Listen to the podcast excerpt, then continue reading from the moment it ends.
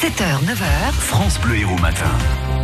Les explorateurs du temps, Stéphane Fouché du musée de l'Odève, comme tous les dimanches sur France Bleu Héros. Bonjour Stéphane. Bonjour. Alors nous remontons le temps, il y a 295 millions d'années, on est au début du Permien, comme chacun le sait.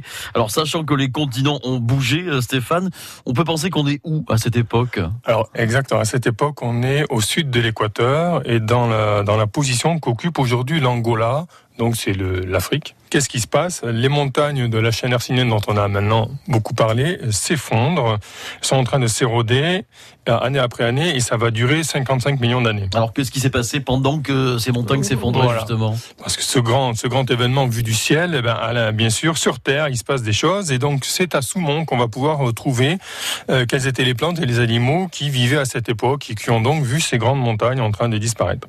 On est dans un paysage de moyenne altitude, autour de 1000-1200 mètres. Il y a les sommets, les vraiment les, gros sommets sont plus loin, beaucoup plus loin que qu'ici. Et euh, le climat est tropical humide, c'est-à-dire qu'il fait chaud et qu'il pleut plus souvent qu'il ne fait sec. Et donc euh, des lacs vont se former, des lacs en moyenne altitude et qui vont plus ou moins varier de profondeur en fonction d'une saison humide ou d'une saison sèche. Et tout autour de ces lacs, donc, il y a une belle végétation luxuriante euh, qui est héritée de, de la période géologique qui nous précède, qui est celle du Carbonifère supérieur, celle des grandes forêts. Et on retrouve donc certaines plantes qui étaient déjà là, comme les calamites, qui ressemblent à nos prêles d'aujourd'hui, mais elles font encore toujours 2 à Ouais. 3 mètres de hauteur.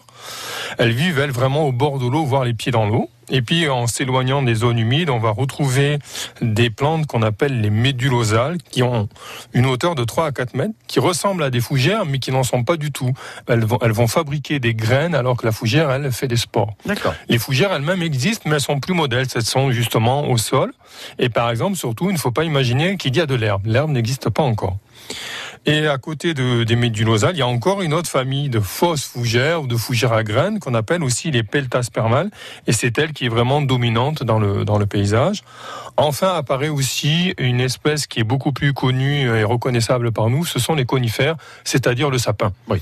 Et donc ce sapin, il a l'avantage par rapport à toutes ces plantes euh, un peu euh, proches de l'eau, de pouvoir vraiment s'éloigner et donc de coloniser les flancs de collines et donc former de grandes forêts de, de sapins. Et alors qui vivait dans ces forêts, dans ces lacs Eh bien, c'est ce que je te propose de découvrir la semaine prochaine. C'est noté, Stéphane, pas de souci. En attendant, allez faire un tour, euh, une belle visite printanière au musée de l'Odève. France Bleu Héros.